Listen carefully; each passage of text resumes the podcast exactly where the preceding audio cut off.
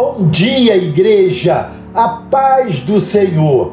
Amados, vamos concluir a nossa reflexão de hoje, iniciada na semana passada, falando de produtividade. O texto que quero destacar encontra-se em Gênesis, capítulo 39, verso 23, que diz assim: E nenhum cuidado tinha o carcereiro de todas as coisas que estavam nas mãos de José, porquanto o Senhor era com ele, e tudo o que ele fazia, o Senhor prosperava. Gosto de explicar uma vida de prosperidade e produtividade a partir do exemplo de José. Mesmo encarcerado por algo que não fizera, ainda assim ele em tudo prosperou. Por quê? Porque o Senhor era com José. Certamente muitos o trataram como fracassado, escravo, indigno. Note que não era o Senhor que fazia, ele prosperava aquilo que José fazia. A diferença é bem grande. José não teve o sonho de Faraó, mas uma visão do sonho de Faraó. Deus prosperou a habilidade de José de planejar dentro de uma visão, o plano de ação para a sobrevivência e o crescimento daquele povo.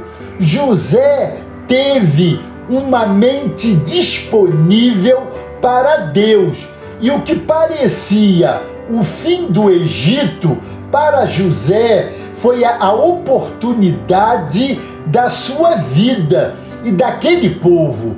O crescimento não se dá apenas por aumento de índices. O nosso amado país, por exemplo, viveu um tempo em que aparentemente havia crescimento, mas logo se revelou insustentável.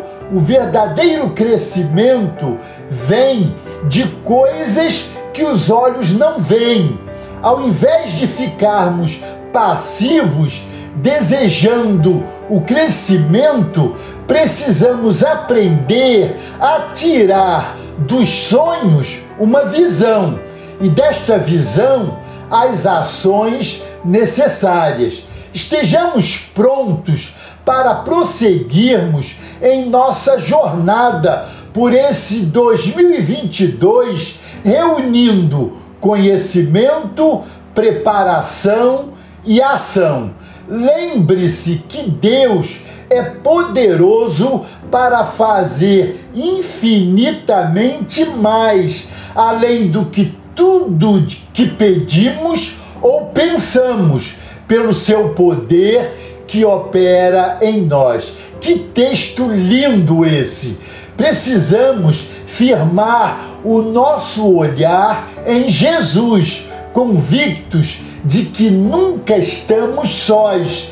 Enquanto estamos olhando para Jesus, mesmo no meio das lutas da nossa travessia, ele permanece olhando para nós, chegando com o seu conselho, estendendo para nós a sua mão, nos dando direção, sonhos, visão e ação.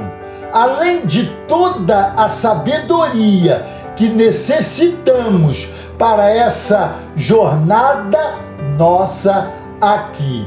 Amados, a minha oração é que você prossiga produtivo, mas em tudo submisso ao Senhor e dependente dessa sabedoria que desce do céu.